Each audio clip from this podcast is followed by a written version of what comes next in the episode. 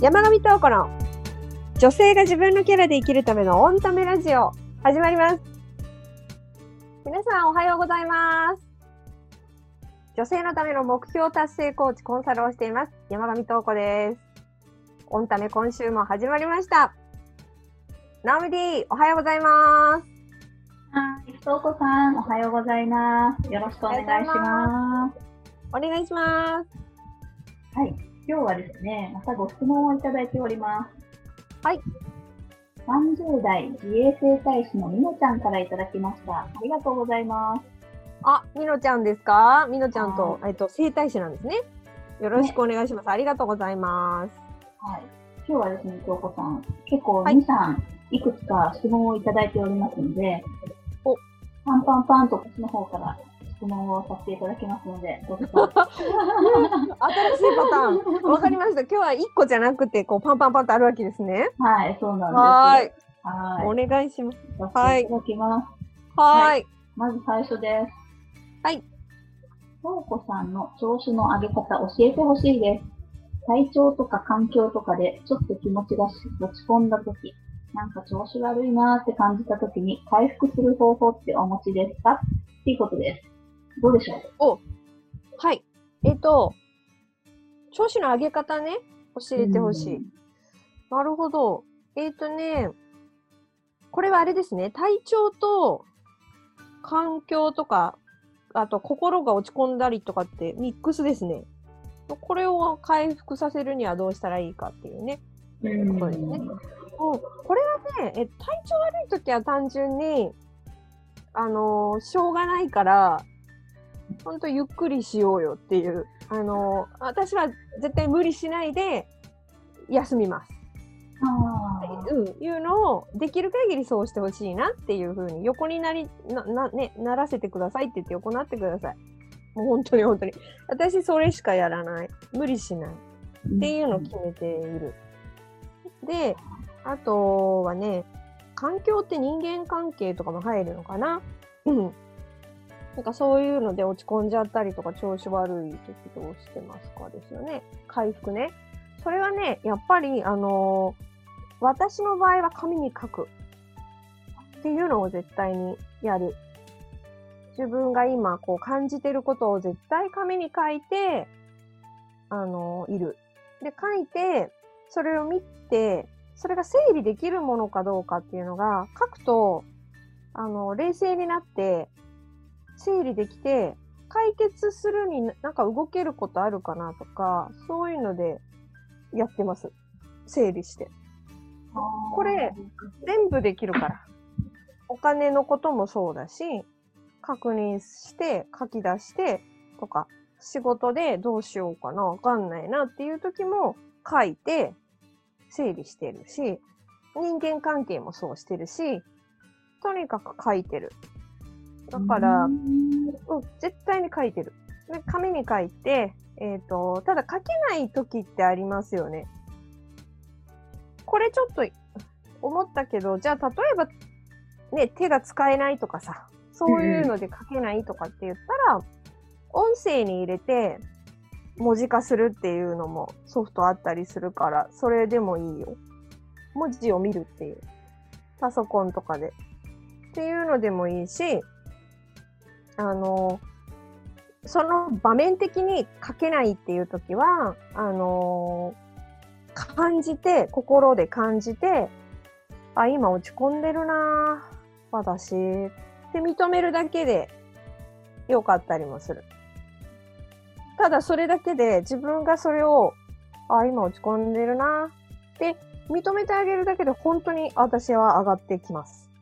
で、これは多分私だけじゃなくて、落ち込んでる時に落ち込まないようにしようとかって思って、それを感じるのをやめちゃうと落ち込むのね。あの、ずっと。なので、あの、もうその場でその瞬間に感じてあげるっていうのは、あの、できるから、それをやってあげてほしいなって思います、自分にね。うん。で、あと究極は、どうにもなんない。それでもどうにもなんないっていう落ち込みの時は、独り言がおすすめ。誰かに聞いてもらわない方がいい場合があるよね。その落ち込みの理由が。もうなんか、うん。その人に話すことによって余計になんか落ち込む時もあるんですよ。だからもうね、そう、ね、そう、どう帰ってくるかわからないしさ。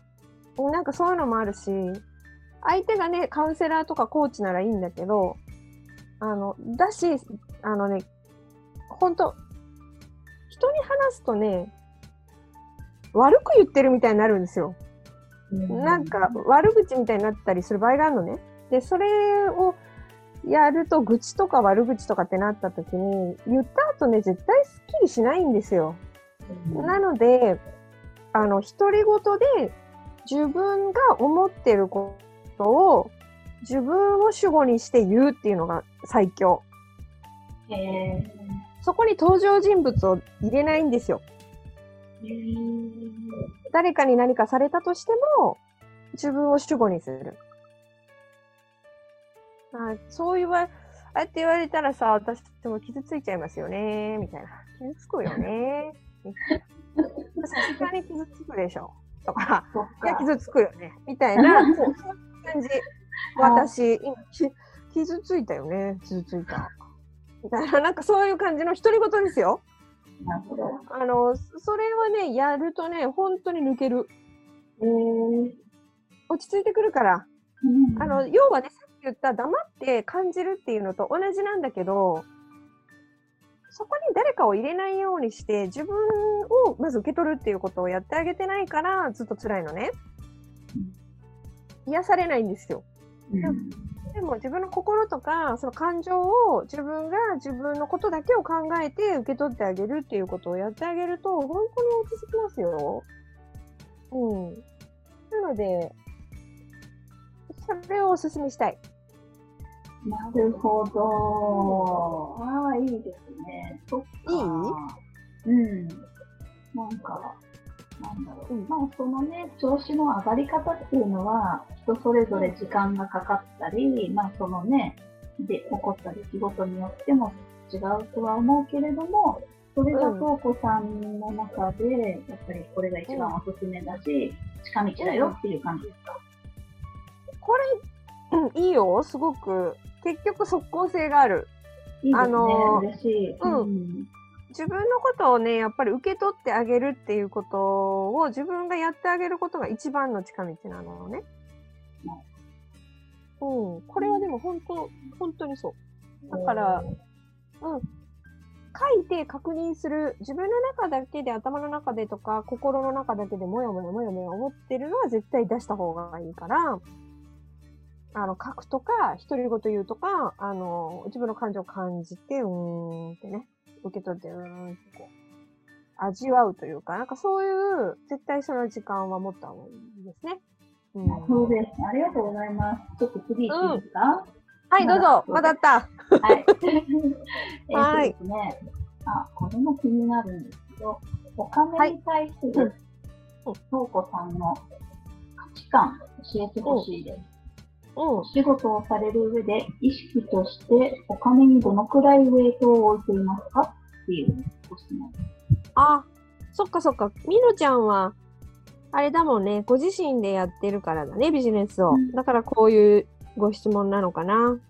うん、あの、そういうのを意識して言うとね、うんえっと、お仕事っていうので意識して言うとね、あの価値観でしょ？ウェイトね。でも聞きたいのはウェイトですね。意識としてどの、お金にどのぐらいのウェイトを置い置いてるかでしょ？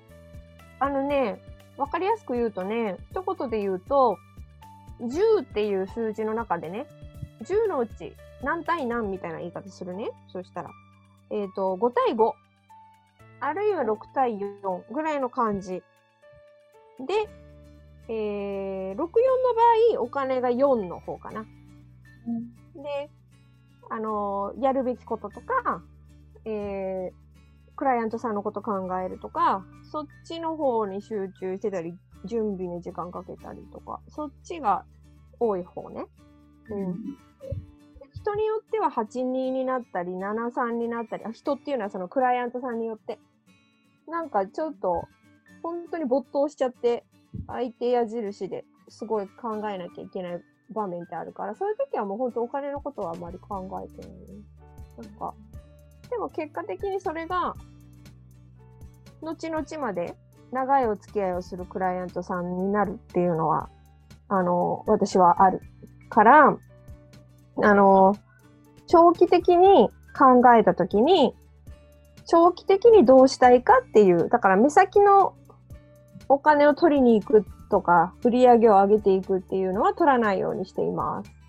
なるほど。うん。うん、先々を見てます。だから、まあ、そんな割合。考えてないわけじゃもちろんないけど、うんうん。そんな感じでやる過剰サービスをしてあげちゃいたい気持ちになってたりもしていたり、時間をすごく、その、まあ何、金額に見合う以上に、こう、費やしてたり、そういうことがあるっていうことですああ、なるほどね。えっと、こうかもしれないですね。じゃあ、例えば、えっとね、あの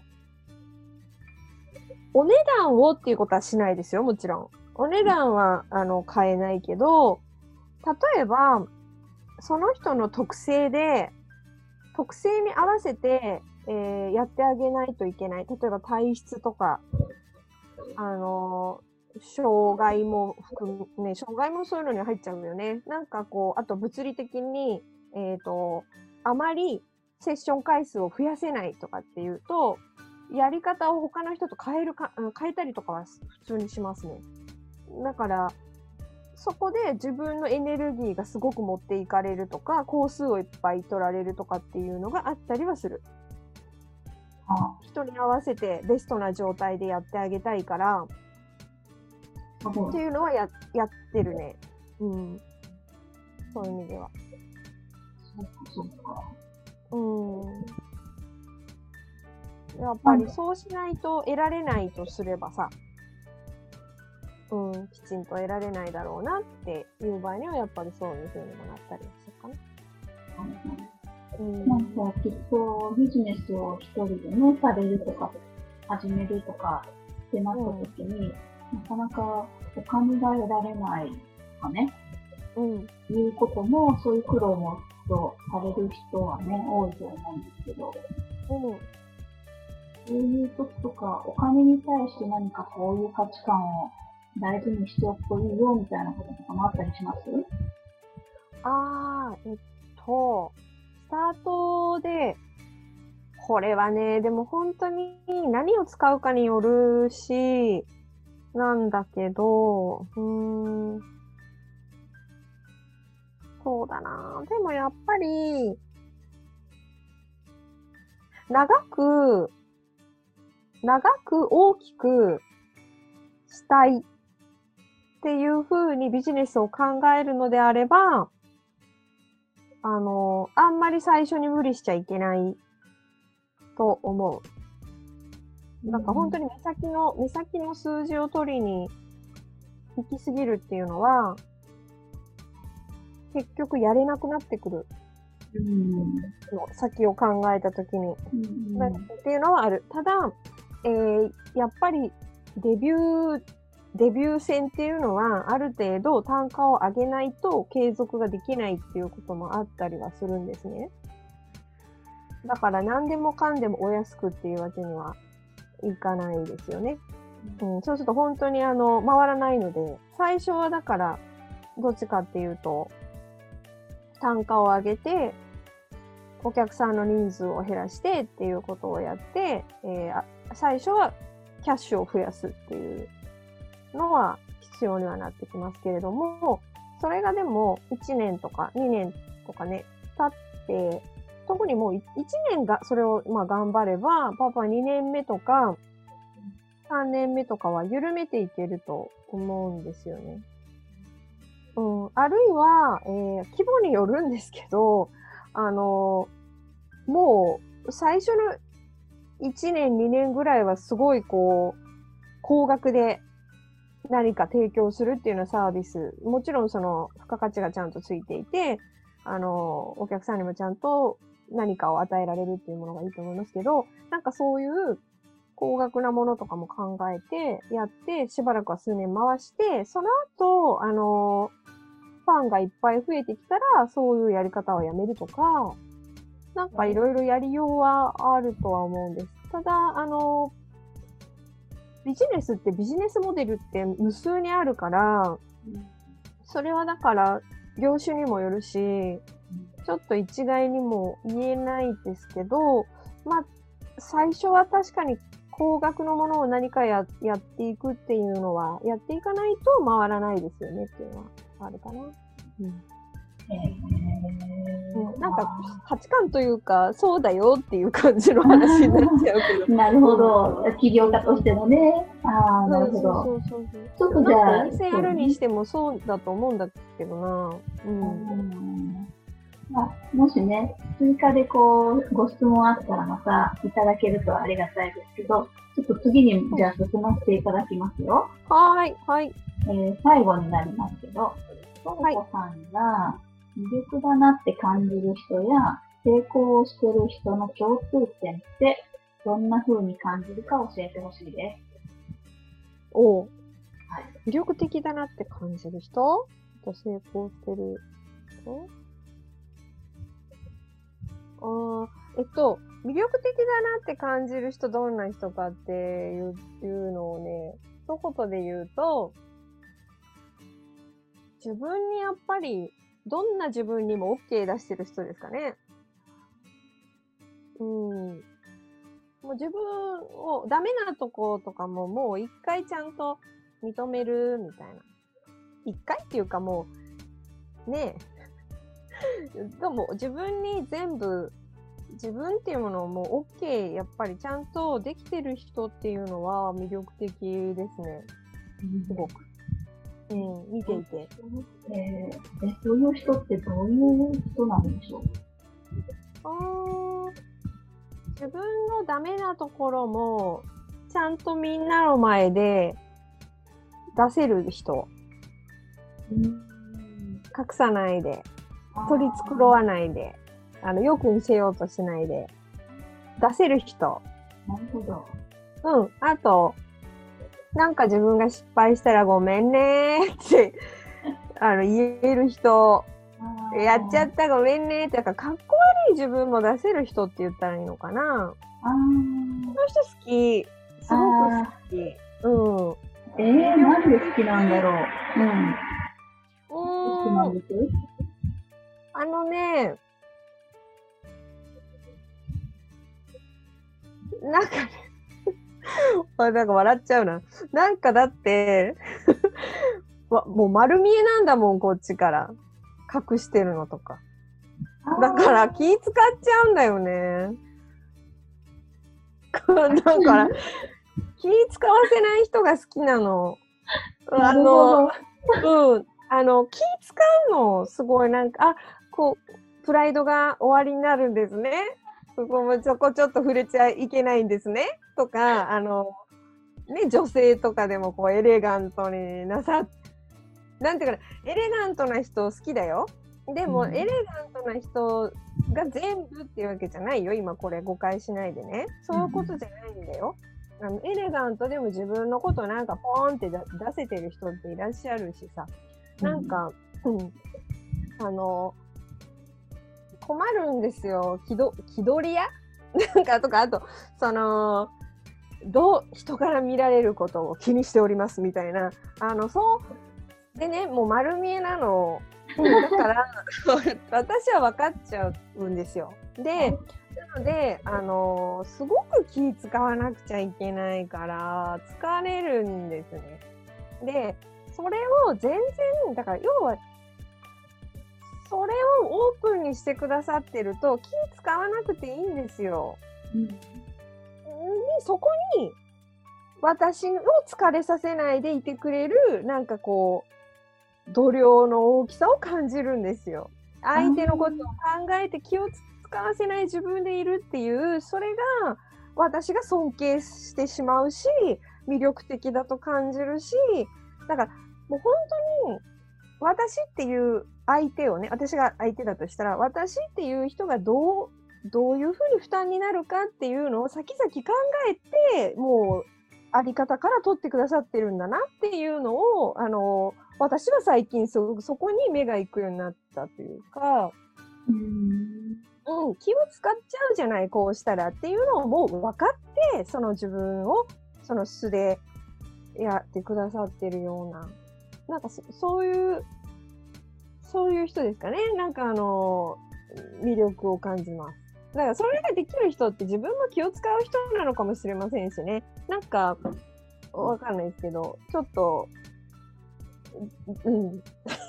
そう、そう、だから本当に、あの、そのままで、自分のままでダメなところもそのまま言うとか、そういうこう隠さないで言うとか、あの、だからって言って、それを言うことによって誰かを傷つけるっていうことになっちゃうことは、そういう人って言わないから、これを言ったら誰かが悲しむとか不幸になるってことは、そう、そういう人ってね、言わないですよ、意外と。そういうことちゃんと、ちゃんと考えているわけ。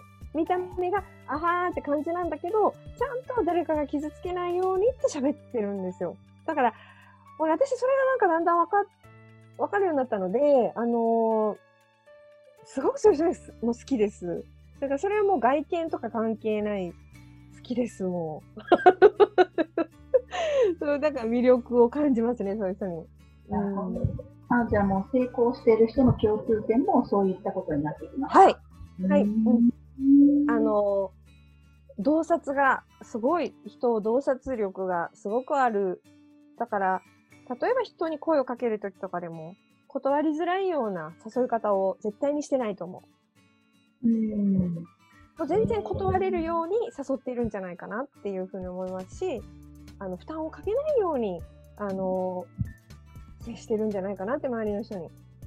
なんかね、そ、そういうのも共通してますね、なんかね。それはその人たちは考えてそうしてるのか、もうそれともそれがもう自然体になっちゃってるのかな？あの、そうですね。もうそういうものとして、あの、最初は意識し、あの、それが分かって意識するようになって、あの、今は無意識の習慣になっているのかもしれませんね。うん、そういうものですよねっていう感じで自然にこうなってるのかもしれないですけど、うん大体私、そうですね、私を尊敬する人はなんか、その、気を使わせない。で、嘘ついてない。はいはい。なるほど。あの、そうそうそうそう。なんか、だからといって、あの、傷つけるようなことも言わない。うん。あの、自然体。なんかそういう、共通してますね。私の好みなんでしょうね、それは。うんうん。まあルイは友を呼びますもんね。うん。なんか、うん好み。うん。で、大体、ちょっと、あの、著名な人とかでも、あの、あの人素敵だなとか思って、この人も素敵だなって、なんか、いいなとかって思う人たちって、似てるのよ。なるほど。なんかこう、あの、なんていうかな、仲良くなっちゃったりとか、そこが。っていうことが、後にあったりとか、なんかね、うんそういう風な、うん、感じになります、いつも。だから、ああ、やっぱこう、ね、いいなと思う人がに似ているというか、そういう好みはやっぱあるかな。うん。なるほど。でも人に気を使わせないっていう、あの、とこですかね。うん。そういう人はすごい尊敬するし、好き。うん。なんか、結構コアな質問でしたよね、みのちゃんさんの質問。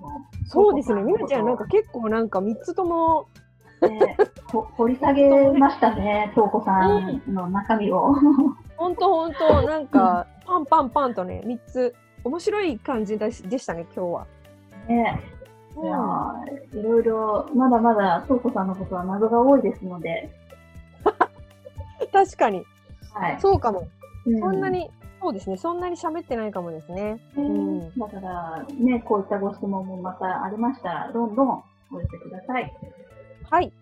はい。寄せてください。はい。ありがとうございました。ピンポンパンポーン。お知らせです。オンタメポッドキャストへの質問は、その放送の再生ボタンを下をスクロールしますと、スリープタイマーというのがあります。そのすぐ下にエピソードメモという表示がございますので、その下に行きますと、ポッドキャストへの質問はこちらをクリックという紫色の文字がありますので、そちらをクリックして質問フォームにお願いいたします。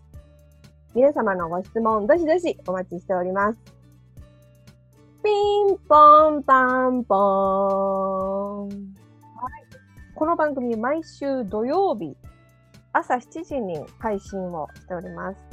聞いてみてください。それでは、今日はこの辺で。はい。ではまた来週お会いしましょう。ありがとうございました。ありがとうございました。はい。またね